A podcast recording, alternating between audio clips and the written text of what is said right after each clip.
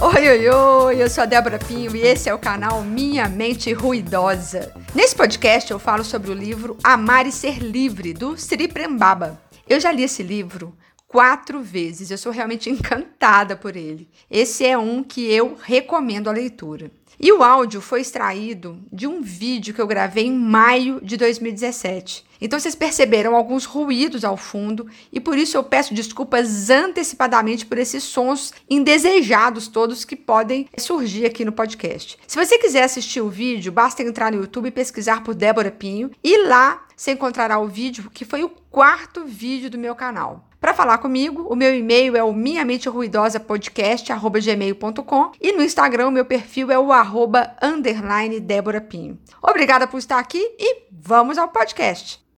Olá! Quarto videozinho. Eu vou falar aqui de um livro que eu li que mudou minha vida, que foi sensacional para mim. É um livro que fala de relacionamentos, mas não relacionamentos como daquele primeiro videozinho, que é relacionamento com filho, com irmãos, com pai mãe, não. Relacionamento afetivo e sexual. É o livro Amar e Ser Livre, do Isri Prembaba. Esse livro ele fala o seguinte, que quando a gente se relaciona, o outro funciona como um espelho que reflete parte de nós que a gente não quer enxergar. É, ele, o outro é um ativador da verdade. E que a gente cria para si uma, uma realidade com base em todas as nossas experiências, né? Com nossa história, cultura, crenças, valores, é, condições físicas, mentais, enfim.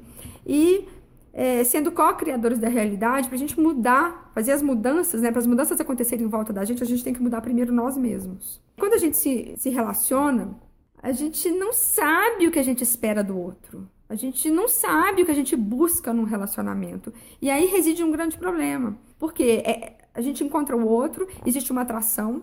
Nem sempre essa atração tem que ser levada para frente, porque às vezes o outro não pode nos dar o que a gente quer.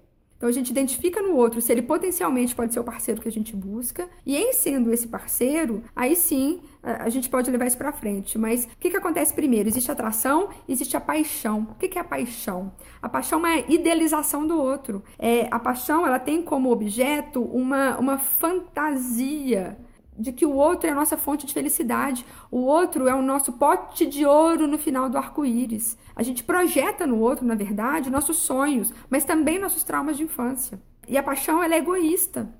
Ninguém pode curar nossas feridas a não ser nós mesmos. E sem amor, a paixão retrocede, porque a paixão ela acorda monstros internos adormecidos. Quais são esses monstros? Carência, é, insegurança, ciúme, possessão. A razão do encontro é despertar o amor. E como é que a gente des desperta esse amor? É acordando do encantamento que a matéria traz. Querendo ver o outro brilhar, querendo ver o outro ser feliz. É uma doação desinteressada. É amar incondicionalmente. Difícil, né? Mas ele traz um outro conceito também de sexualidade, que quando a gente está na nossa infância, a sexualidade ela se dá como uma espontaneidade, uma alegria. E ao primeiro sinal dessa espontaneidade, vem um adulto reprimindo a gente como? Tira a mão daí, isso não pode, isso é feio, isso é sujo, isso é pecado. E com essa repressão, vão instalando máscara, é criado um trauma e, e são, criados, são criadas máscaras. No futuro, a gente não quer mostrar nossa máscara, a gente não quer mostrar nossos traumas. Por quê? Medo de não sermos aceitos, medo de não sermos amados.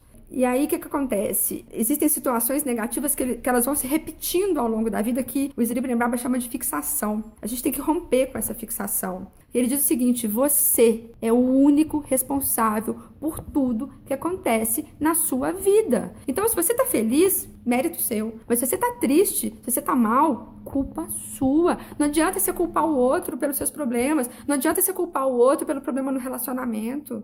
Você tem que se autorresponsabilizar. Você tem que trazer isso para si. E se está mal, você tem que se perguntar: quem em mim deseja sofrer?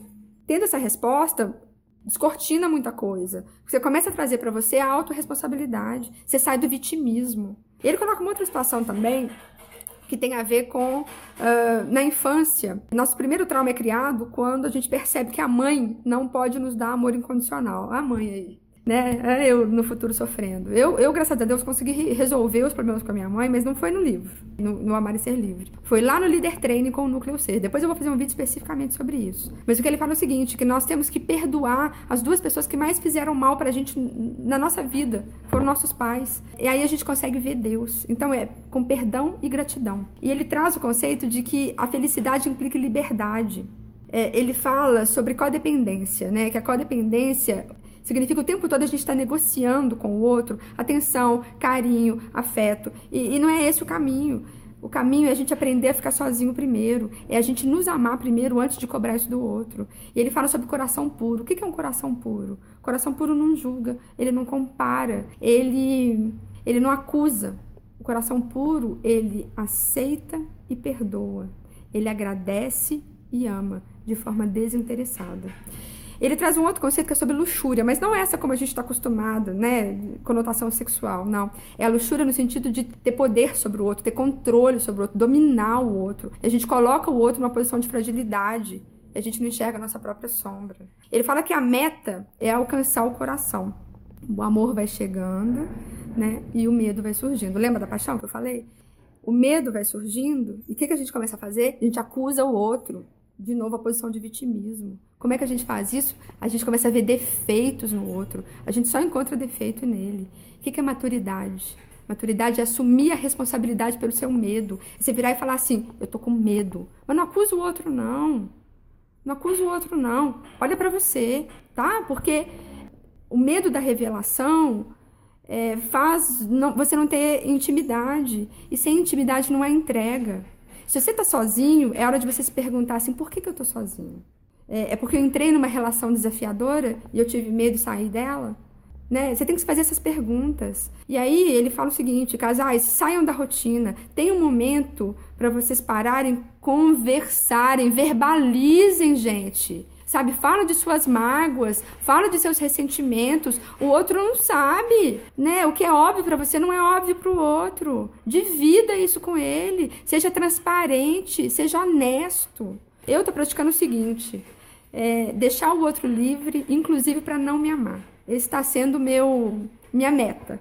É, muitos conceitos, muita coisa. Quem quiser, reveja o vídeo, mas eu recomendo que vocês leiam o livro, tá bom? Beijo.